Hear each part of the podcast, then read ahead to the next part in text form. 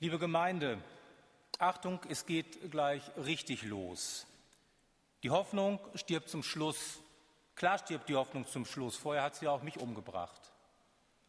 Entschuldigen Sie bitte diesen etwas brachialen Einstieg in unsere heutige Predigt. Sehnsucht nach Hoffnung, so die thematische Überschrift über unseren heutigen Gottesdienst in der Predigtreihe Sehnsucht nach mehr. Wenn man Hoffnung googelt, und googeln ist ja heute die erste Tat des um Erkenntnis ringenden Zeitgenossen, findet man erstaunlicherweise ziemlich negative Einträge zum Thema Hoffnung. Mir ist das so gegangen. Mein Eröffnungsspruch habe ich daher. Vielleicht ist mein Rechner ja depressiv wie der kleine Roboter aus Beanhalter durch die Galaxis, aber so war es nun mal. Hoffnung ist also wichtig.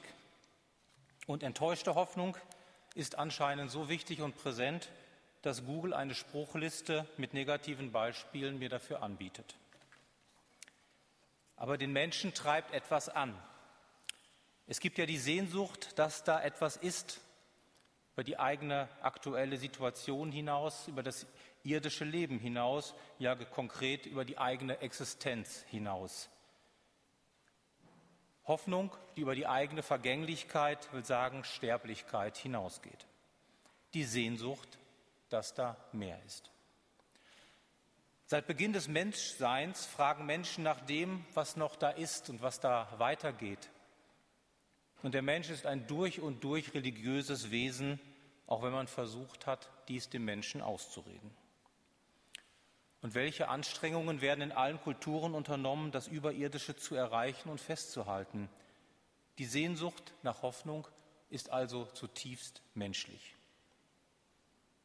Es geht eigentlich nur noch darum, dass man sich das eingesteht. Die Hoffnung im ganz Großen. Und dann gibt es ja auch noch die Hoffnung in meinem Alltag. Dass man hofft, dass das Wetter besser wird, dass man hofft, dass sie auf die Nachricht antwortet, dass man die Stelle bekommt, dass der Arzt einem gute Nachrichten mitzuteilen hat. Die Hoffnung, dass jemand gesund wird. Man kann sich nach Hoffnung sehnen, nach Anzeichen der Hoffnung und Hoffnung lässt durchhalten. Es ist die Sehnsucht nach der richtigen Hoffnung. Aber meine Güte, gibt es dann auch eine falsche Hoffnung? Kann man sich gar zu Tode hoffen? Ich habe auch mal jahrelang auf einen Brief gewartet, der nie angekommen ist. Wir kennen das. Sie und ich haben gewartet, gesehnt, gefiebert, gebibbert, gehofft. Und dann und dann kann man sicherlich auch auf das Falsche hoffen. Und da ja Hoffnung enttäuscht werden kann, und das ist eine sehr unangenehme Eigenschaft der Hoffnung, ist es vielleicht sogar besser, nicht zu hoffen. Es geht ja auch so. Es ist alles so in Ordnung, lala, der Fernseher läuft, ich bin gesund, außer dem Übergewicht und den gelben Zähnen. Aber ich will hoffen. Was ist denn, wenn da mehr ist, wenn ich mehr will? Und ich lese jetzt die Geschichte von Zweien, die genaue Vorstellung von dem hat, hatten, was da kommen sollte. Aber es kam ganz anders. Und das Ganze auch noch zweimal. Ich lese aus dem Lukasevangelium im 24. Kapitel. Und siehe, zwei von ihnen gingen an demselben Tag in ein Dorf, das war von Jerusalem etwa zwei Wegstunden entfernt. Dessen Name ist Emmaus. Und sie redeten miteinander von all diesen Geschichten. Und es geschah, als sie so redeten und sich miteinander besprachen, da nahte sich Jesus selbst und ging mit ihnen. Aber ihre Augen wurden gehalten, dass sie ihn nicht erkannten. Er aber sprach zu ihnen, was sind das für Dinge, die ihr miteinander verhandelt? Da blieben sie traurig stehen. Und der eine mit Namen Kleopas antwortete und sprach zu ihm, bist du der Einzige unter den Fremden in Jerusalem, der nicht weiß, was in diesen Tagen dort geschehen ist und er sprach zu ihnen, was denn? Sie aber sprachen, das mit Jesus von Nazareth, der ein Prophet war, mächtig in Taten und Worten vor Gott und allem Volk, wie ihn unsere Hohenpriester und Obersten zur Todesstrafe überantworteten und gekreuzigt haben. Wir aber hoffen, er sei es, der Israel erlösen werde. Und über all das ist heute der dritte Tag, dass dies geschehen ist. Auch haben uns erschreckt einige Frauen aus unserer Mitte, die sind früh bei dem Grab gewesen haben seinen Leib nicht gefunden, kommen und sagen, sie haben eine Erscheinung von Engel gesehen, die sagen, er lebe. Und einige von uns gingen hin zum Grab und fanden so es, wie die Frauen sagten, aber sahen ihn nicht. Und er sprach, O ihr Toren zu trägen Herzens, all dem zu glauben, was die Propheten geredet haben.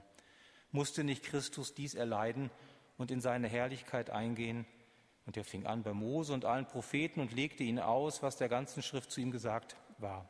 Und sie kamen nah an das Dorf, wo sie hingingen. Und er stellte sich, als wollte er weitergehen. Und sie nötigten ihn und sprachen, bleibe bei uns, denn es will Abend werden und der Tag hat sich geneigt. Und er ging hinein, bei ihnen zu bleiben. Und es geschah, als er mit ihnen zu Tisch saß, nahm er das Brot, dankte, brach und gab es ihnen. Da wurden ihre Augen geöffnet und sie erkannten ihn.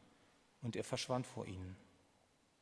Und sie sprachen untereinander, brannte nicht unser Herz in uns, als, uns, als er mit uns redete auf dem Wege und uns die Schrift öffnete.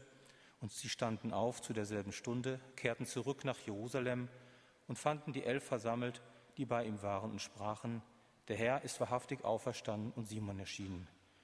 Und sie erzählten ihnen, was auf dem Weg geschehen war, wie er von ihnen erkannt wurde, als er das Brot brach. Oh, es fängt also ziemlich armselig an. Da gehen sie, die zwei Existenzen, zwei Männer, Mann und Frau. Ein Männername, Kleopas, wird genannt. Sie hatten auf ihn gehofft, der alles ändern sollte, die Welt besser machen, die Römer aus dem Land schmeißen, Israel wieder zur alten Pracht verhelfen. Sie hatten ihre Heimat verlassen, hatten sich die Sprüche angehört, guck dir die Spinner an, laufen diesem Wanderprediger nach. Das unglaublich Wichtige und ja auch Wohltuende an dieser Geschichte, und deshalb ist sie ehrlich gesagt auch eine meiner Lieblingsgeschichten, ist, dass hier nichts heroisch ist. Die beiden haben sich nicht mit dem blanken Schwert den römischen Truppen entgegengeworfen, um Jesus aus den Händen der Todesurteil vollstreckenden Besatzungsmacht zu retten. Nein, da war nichts heldenhaft. Sie sind wahrscheinlich auch in Deckung gegangen und haben den Ereignissen am Tag vor dem Passafest, also den Tag, den wir heute Karfreitag nennen, ungläubig zugeschaut. Sie gehen nach Hause in die Hoffnungslosigkeit ihres Alltags in die Schmähung der alten Nachbarn und vielleicht sogar in das haben wir doch gleich gesagt ihrer Eltern. Diese Geschichte zeigt zwei Leute in der Realität ihres Daseins. Alles kaputt. Jesus tot, Zukunft tot und selbst die Hoffnung auf ein Danach tot. Da kam es zum ersten Mal ganz anders, als sie gehofft hatten. Aus der Enttäuschung auf dem Weg in den Spott und die Unsicherheiten des Alltags. Und dann haben die Frauen noch vom leeren Grab geredet, aber das hilft ihnen kein bisschen. Da nur ein Name genannt wird, Kleopas, ist da noch ein Platz frei. Und ein Ausleger zu diesem Text führt an, man könne ruhig seinen Namen auf diesen freien Platz setzen. Aber dann passiert was. Jemand taucht auf, geht, redet mit ihnen, stellt sich unwissend, aber dann erläutert er das Geschehen. Ihre Augen werden gehalten, so schreibt Lukas, sie erkennen nicht, ihn nicht. Irgendwas ist mit diesem Menschen los. Also bitten sie ihn, zum Abend zu bleiben. Und an dieser Stelle darf einem immer der schöne Abendkanon in den Sinn kommen. Herr, bleibe bei uns, denn es will Abend werden und der Tag hat sich geneiget. Man setzt sich zum Essen, er dankt, bricht das Brot, die beiden erkennen den Auferstandenen und der verschwindet. Denn Jesus lässt sich nicht festhalten. Es ist doch etwas anderes als vorher. Mit Jesus ist etwas geschehen, was über die Vergangenheit hinausgeht. Die beiden erkennen, stehen auf und rennen den Weg nach Jerusalem zurück, wohl im Dunkeln, wobei damals dunkel noch dunkel war diese absolute Ostergeschichte jetzt in der Vorpassion zu predigen, ist kirchenjahrestechnisch zwar deplatziert, aber ich glaube, das Kirchenjahr hält das aus. Die drei wollten zusammen essen. Und hier schließt sich ein ganz, ganz großer Kreis. Denken Sie an die allererste Mahlzeit in der Bibel. Die Frau nahm die Frucht und aß und gab sie ihrem Mann, der auch aß. Da wurden ihnen beiden die Augen geöffnet und sie erkannten, dass sie nackt waren. Wieder und wieder wurde diese Geschichte erzählt, um zu erklären, warum all diese Nöte auf das Menschengeschlecht lasten. Der Tod selbst wurde für diesen Augenblick oder auf diesen Augenblick der Rebellion zurückgeführt. Die ganze Schöpfung war dem Verfall, der Sinnlosigkeit und der Trauer preisgegeben. Und jetzt beschreibt Lukas die erste Mahlzeit der Neuschöpfung wie ein Echo auf diese Geschichte. Er nahm das Brot und dankte dafür. Er brach es und gab es ihnen. In diesem Augenblick wurden ihre Augen geöffnet und sie erkannten ihn. Der uralte Fluch ist gebrochen, der Tod selbst war besiegt. Gottes neue Schöpfung, die vor Leben und Freude übersprudelte, ist in, in eine Welt voller Trauer und Verfall eingebrochen. Ja, hier wird der ganz große Bogen geschlagen. Hier läuft alles auf Jesus Christus zu, den Höhepunkt. Und noch ein Bogen, etwas kleiner, wird geschlagen und kommt zum Ende. Der kleine Jesus setzt sich während einer Pilgerreise nach Jerusalem von seinen Eltern ab. Sie suchen ihn drei Tage lang außer sich vor Sorge. Maria und Josef finden ihn und klein Jesus sagt nur, wusstet ihr nicht, dass ich mich am Werk meines Vaters beteiligen muss? Und jetzt wieder zwei Leute, die nach drei Tagen geistlicher und gedanklicher Suche und Verzweiflung Jesus Christus finden, der ihnen entgegenhält, wusstet ihr nicht, dass ich das Werk meines Vaters tun musste? Das mit dem Römervertreiber und den anderen Vorstellungen passt nicht mehr. Die Hoffnung hat aber eine vollkommen neue Richtung bekommen. Die, merken, die beiden merken das sofort und zum zweiten Mal ändert sich etwas grundlegend. Hoffnung kommt wieder, ja noch mehr. Erkenntnis kommt wieder, Erkenntnis ist da. Und neben dem großen theologischen Blick und den großen theologischen Bögen ist diese Geschichte zutiefst seelsorgerisch. Da war dieser Fremde, der mit seinen Fragen allen Frust aus ihnen herausholt. Trotz seiner Kritik war es gut, mit ihm zu sprechen. Und Jesus ist halt der Beste gegenüber für untröstliche Herzensausschütter. Diese Geschichte ist natürlich auch eine Weggeschichte und viel Trost wird im Unterwegssein erfahren. Im Prozess würde das im heutigen Psychotechnosprech heißen. Trost muss sich entwickeln, Trost kann sich entfalten. Schon für Elia war nach dem Liegenbleiben das Ausstehen und Gehen eine Trosterfahrung. Für uns, unsere beiden ist sie das auch.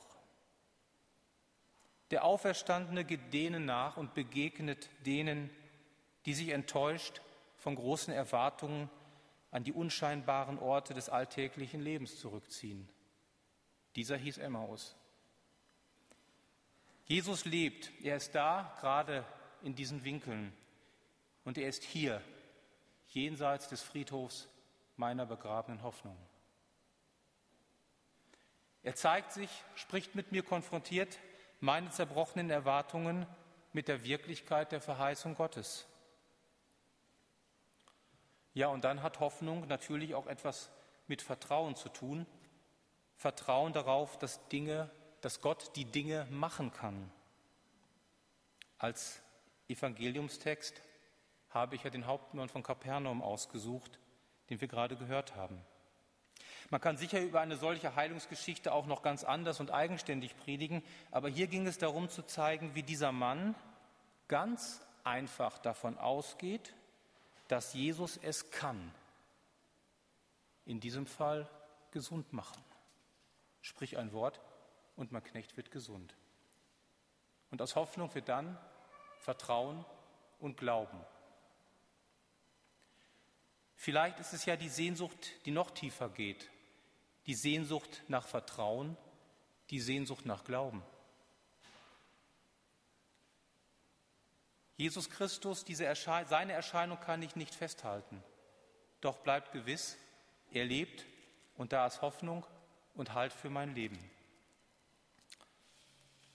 Leider, und das kann ich Ihnen nicht abnehmen, werden die anderen Hoffnungen, die wir haben, auch weiter enttäuscht werden. Und wenn ich zum Ende wieder auf meine Einführung zurückkomme, Sie wissen schon die Sache mit dem, die Hoffnung stirbt zum Schluss, so gibt es eine viel umfänglichere Erkenntnis. Am Ende stirbt nämlich nur noch einer, und das ist der Tod.